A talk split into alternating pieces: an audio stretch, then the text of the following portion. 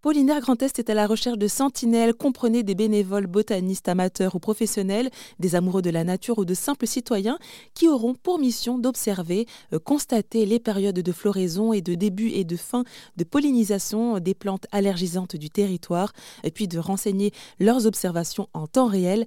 Euh, ce réseau participatif est coordonné par Atmo Grand Est et vient compléter les dispositifs déjà existants euh, pour contrôler la quantité de pollen qu'il y a dans l'air.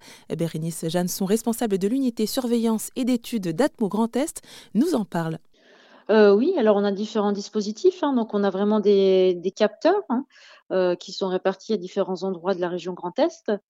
Euh, donc ces capteurs, en fait, ben, on va aspirer un volume connu d'air à 10 litres par minute, et puis les grains de pollen donc vont être projetés sur une bande transparente, et à partir de cette bande qui est récupérée, donc on a des analystes qui vont regarder en fait la quantité de pollen et puis les types de, pollen qui ont été récoltés sur sur le capteur. Voilà, donc ça c'est des comptages qui, qui, sont en fait on fait ça sur une semaine et puis on regarde au jour le jour quel type de pollen ont été observés. Donc ça c'est le premier dispositif. Et puis, donc, il y a Pollinaire qui existe, mais il y en a aussi des polliniers qui sont répartis à différents endroits du Grand Est. On en a par exemple un au Jardin botanique de Nancy. Et là, donc, on a soit des bénévoles, soit des personnes spécialisées mon Grand Est qui vont observer, en fait, donc la même chose que Pollinaire, mais sur un pollinier. Hein. Donc, là, on aura les plantes qui seront en pot, par exemple pour les graminées et puis les arbres qui sont présents. Donc, ils vont observer régulièrement la pollinisation. Donc, ça permettra aussi d'alimenter le dispositif pollinaire. Et puis, le troisième outil qui est tout récent, c'est la modélisation des pollen.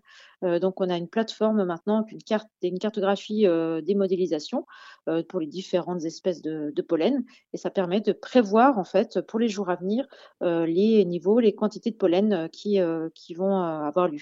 Et au vu de toutes vos observations, de toutes vos études et de vos analyses, est-ce que vous avez peut-être pu constater justement qu'il y avait de plus en plus de pollen et plutôt oui, effectivement, on fait des observations euh, par rapport au changement climatique, hein, où on voit une évolution euh, au niveau de la pollinisation. Donc, par exemple, pour les arbres, ça peut être une pollinisation qui est plus précoce que ce qu'on a observé il y a une dizaine d'années. Euh, voilà, donc et puis un, un, impact aussi en lien avec la pollution atmosphérique. Donc effectivement, on fait des croisements statistiques en fonction des données météorologiques pour voir en fait l'évolution des quantités de pollen au fur et à mesure des, des années. Alors, euh, j'ai bien compris hein, que ces résultats, donc euh, notamment avec Pollinaire, euh, servent aux professionnels de santé, mais aussi aux personnes allergiques pour qu'elles puissent justement adapter leur, comportement. Mais est-ce que ça peut bah, servir à d'autres organismes? Donc, avec les données des capteurs et avec des données aussi d'observation au niveau des médecins, donc c'est le RNSA hein, qui nous donne en fait l'indice allergique. Et donc cet indice allergique, il est diffusé dans nos bulletins avec aussi les observations qu'on réalise sur les terrains, sur les polliniers. Et donc, ces bulletins-là qui sont euh, diffusés quotidiennement sont vraiment destination des personnes allergiques.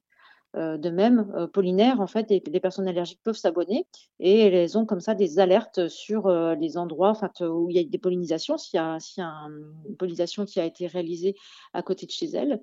Et puis, l'objectif, en fait, c'est aussi d'anticiper leur traitement, puisque plus le traitement est pris tôt, plus il est efficace, en fait.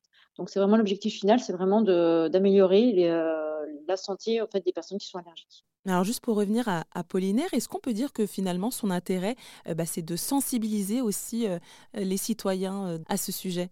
Effectivement, bah, en fait, en faisant participer des citoyens, bah, on a un nombre plus important de personnes, hein, puisque là, comme on a plus de 300 sentinelles, voilà, on a, ça fait 300 personnes qui peuvent faire des observations des endroits géographiques différents. Euh, voilà, donc on ne peut pas couvrir en fait avec des capteurs 300 euh, endroits. En fait, hein, on, a, on, a, on, a, une dizaine de capteurs. Donc, euh, donc voilà, donc il y, y a cet intérêt-là effectivement. Et puis effectivement aussi quand on, se permet de sensibiliser aussi des personnes voilà qui sont allergiques sur, sur les sur les pollens. Et Pollinaire Grand Est compte 329 sentinelles. Ce dispositif est aussi déployé en Île-de-France, en Corse et dans les Hauts-de-France.